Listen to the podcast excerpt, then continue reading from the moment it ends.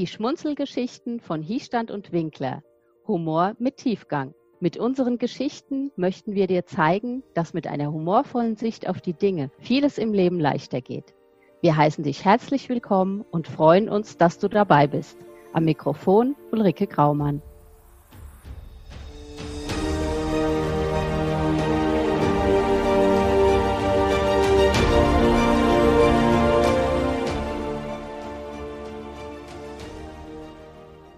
Wann hast du das letzte Mal geklagt über das schlechte Wetter, den bösen Chef, die böse Chefin, die verständnislosen Freunde, Familie, die fehlende Gesundheit, die Steuererklärung, die Einschränkungen, die du seit Corona erleiden und ertragen musst?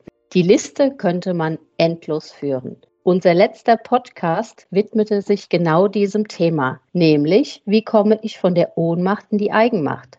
Dabei stellten wir fest, dass erlebte Ohnmachtssituationen aus unserer frühen Kindheit später, wenn wir erwachsen sind, oftmals panikartig wieder ausgelöst werden. So fühlen wir uns Situationen oftmals nicht gewachsen und nutzen unseren Handlungsspielraum nicht. Das Gefühl von Machtlosigkeit, Dinge nicht beeinflussen zu können, Situationen ausgeliefert, also handlungsunfähig zu sein, ist kein angenehmes Gefühl. Aber es ist eben nur ein Gefühl. Das heißt, unsere subjektive Wahrnehmung.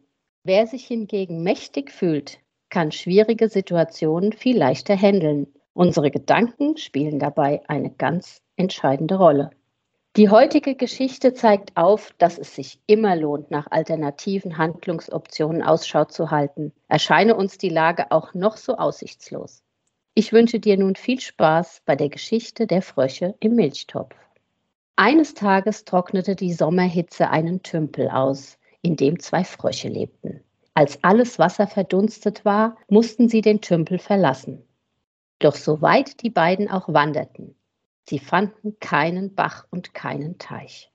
Halb verdurstet entdeckten sie in der Speisekammer eines Bauernhofs einen Krug voll frischer, fetter Milch. Die Frösche konnten ihr Glück kaum fassen und hüpften sogleich hinein. Sie tranken und schmatzten, bis sie nicht mehr durstig waren. Als sie wieder heraus wollten, schwammen sie zum Rand des Kruges.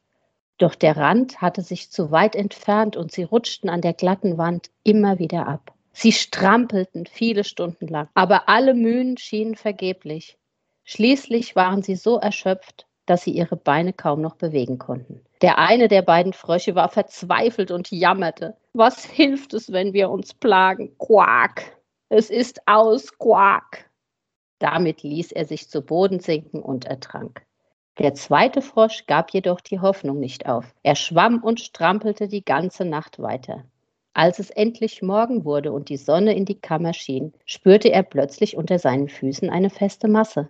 Ja, tatsächlich, da war keine Milch mehr unter ihm. Der Frosch saß auf einem Butterklumpen. Er nahm all seine Kraft zusammen, sprang aus dem Krug und war gerettet. Wie die Geschichte so schön zeigt, lohnt es sich immer, sogar bei aussichtslos erscheinenden Ereignissen im Leben, nicht eine Opferrolle einzunehmen. Denn Klagen, sich selbst bemitleiden, darauf warten, dass etwas passiert, dass sich die anderen ändern und in der Warteschleife unsere Runden drehen, beflügelt nur die Abwärtsspirale. Unser kleiner Frosch hat nicht aufgegeben, hat gekämpft und obwohl ihm seine Lage völlig aussichtslos erschien, gab es letztendlich einen Ausweg.